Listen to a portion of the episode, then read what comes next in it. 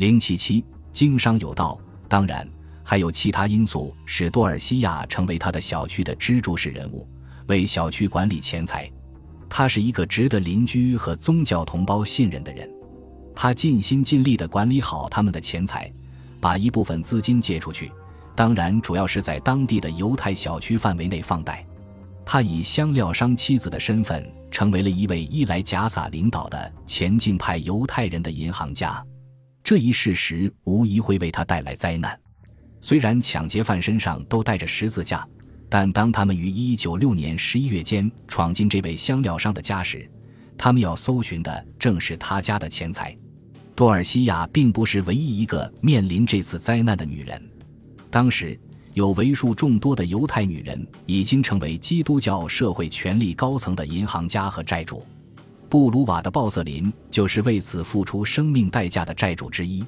在英格兰，我们知道几乎所有的犹太女族长。妻子和寡妇都在从事大额放贷的业务，像温切斯特的切拉和他的儿媳贝利亚，以及切拉最大的竞争对手利科里西亚、牛津的贝拉瑟特等等。他们的名字和他们的买卖之所以能够保留下来，是因为发生于1189至1190年的加冕日骚乱中的受害者都是一些欠犹太人钱的人。由于国王理查德把他的犹太人看成是自己的私有财产。已经习惯于在时局需要时依靠他们，所以正是理查德的依赖性毁灭了这些犹太人。当时，犹太人的一个财政大臣负责记录他们的所有交易，包括他们欠的钱、放的债以及他们到期的应税额和罚金。由于这类罚金已经扩展到诸如改变财务现状的许可这类日常琐事。王室的派普名册实际上记录了盎格鲁犹太小区五万多犹太人直至一千二百九十年大驱逐前的社会历史，并不是所有的犹太人都是放债人，也并不是所有的放债人都是犹太人。尽管基督教会规定禁止靠借贷取利，但仍然有大量的基督徒，尤其是伦巴第人提供此类服务。他们显然对这种灭除其灵魂的威胁置若罔闻。因为他们不仅收取极高的利息，并且在约定的借债期内一直收取利息，甚至在提前还清债务的情况下依然如此。而另一方面，犹太人作为归顺的臣民，他们收取的利息和借贷的条款却受到严格的限制。他们在整个欧洲的跨国联系网络使他们进入了硬资本市场，而出于安全考虑，他们各种形式的债权、土地。庄园、修道院、不动产、城里的房产等本身都是可以转让的。当一个犹太债权人死后，某个第三方将把财产归还王室，所以犹太人经营的硬资本随之成为贪得无厌的王室国库的直接收入。犹太人天生应该做苦工，受诅咒，而王室可以坐收渔利，甚至无本获利。除了以上无理的规定。他们还时常对这些无助的犹太市民突然提出紧急的财产要求，以违约的名义，根据王室的需要，把所有财物据为国有。在大多数年份里，用这样的花招从犹太人身上偷来的钱，竟然占到王室全部岁入的七分之一。一千一百八十六年，随着商业巨子林肯郡的亚伦去世，王室轻易占有了最大的一笔钱财。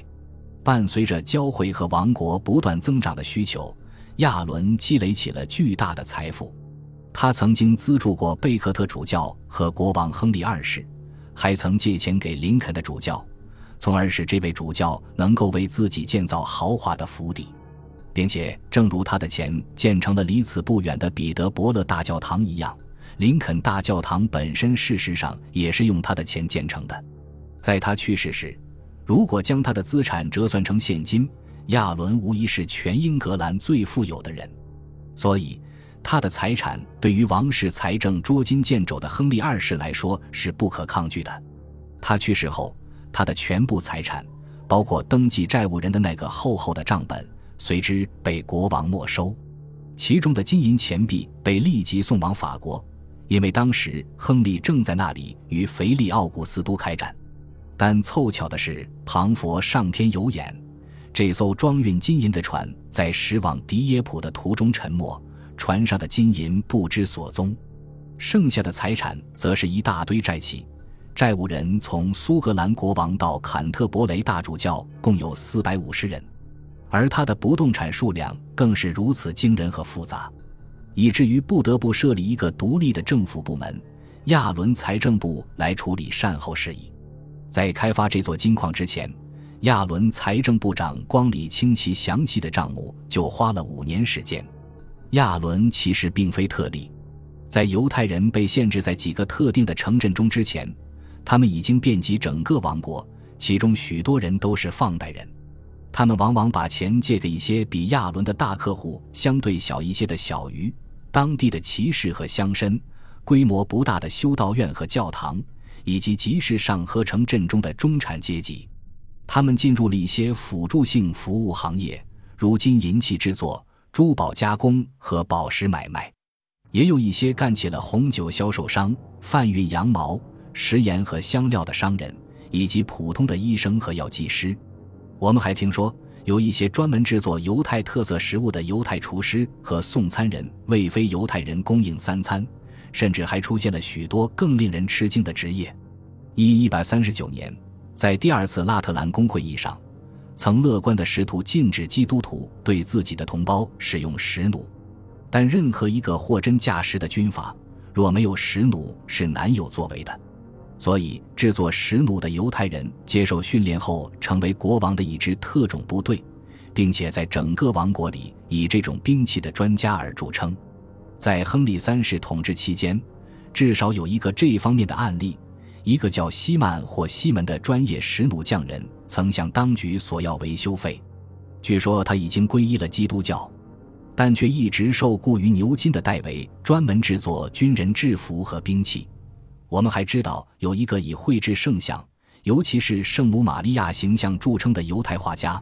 但我们却不知道他冒犯的人到底是谁。拉比们认为他违反了上帝的第二条诫命，而基督徒则认为他借用犹太人的故事来亵渎圣母玛利亚的形象。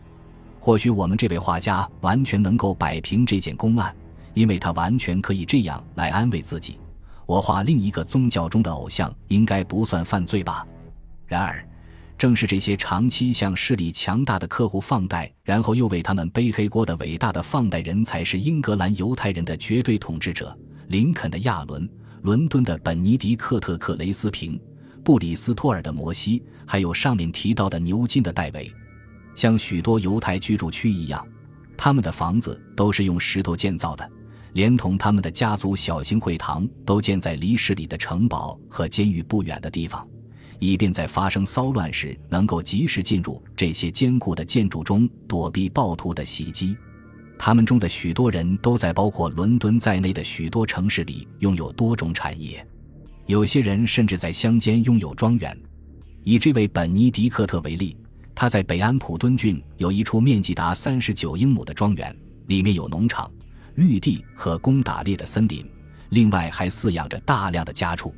某些犹太显贵显然喜欢上等的两种马，牛津的戴维就是饲养两种马的著名爱好者之一。像这个城市中的其他犹太人一样，戴维有幸逃过了理查德和他那位以贪婪著称的兄弟约翰的掠夺。正是这位约翰，他先是在一千二百一十七年征收了大量的税金。然后又让那些制定大宪章的王公贵族从那些被无辜指控为欠债者的犹太人身上抢走了他们需要的所有财产。戴维从这片破败的废墟上东山再起，重新建立起他的财富王国。他把钱借给那些出手阔绰的大客户，从北安普敦郡和沃里克郡到伯克郡和白金汉郡，几乎遍及整个英格兰，在当地。他出资建成了奥斯尼修道院和牛津城堡，这个城堡实际上是一个要塞。犹太人不仅怀着极大的兴趣到那里参观，甚至还时常不由自主地希望能到里面住一阵子。根据一份文件的记载，有一张收据就出自戴维冰冷的手，但他完全有充分的理由在借钱时做一笔冰冷的买卖，因为他永远也不能确定是否还能再见到这笔钱。理查德已经习惯于随意地把债务转嫁给像戴维这样的犹太人，以讨好那些跟随他东征的贵族；有时只是降低或免除利息；有时则直接把债务一笔勾销。这样的手段屡试不爽，在每次十字军东征失利后都要来上一次。约翰和他的兄长一样好战，而年幼的继承人亨利三世由一帮贵族监管，他们的职责就是为王室提供各种各样的军事化服务。在不到十五年里，戴维经历了不下三十次这样的免债灾难，所以。避免全部由自己承担这类灾难所造成的沉重负担的最保险的办法，就是和其他值得信赖的有钱人合伙。虽然他们平常可能会分享一些红利，但也可以在免债时为他分担一部分损失。不管戴维的手是否冰冷，他总归获得了巨大的成功。他在被牛津和剑桥两校师生一直称作圣阿尔达特的卡尔法克斯街南面的牛津犹太居住区建造了一座石头房子，而另一座就建在圣爱德华巷的拐角处。戴维的财富王国显然已经足够庞大，他不得不为自己与穆里尔的婚姻没有为家族生下一个继承人感到担忧。不久之后，大约在一千二百四十二年，他遇到了生命中的最爱。温切斯特的利科里西亚。本集播放完毕，感谢您的收听，喜欢请订阅加关注，主页有更多精彩内容。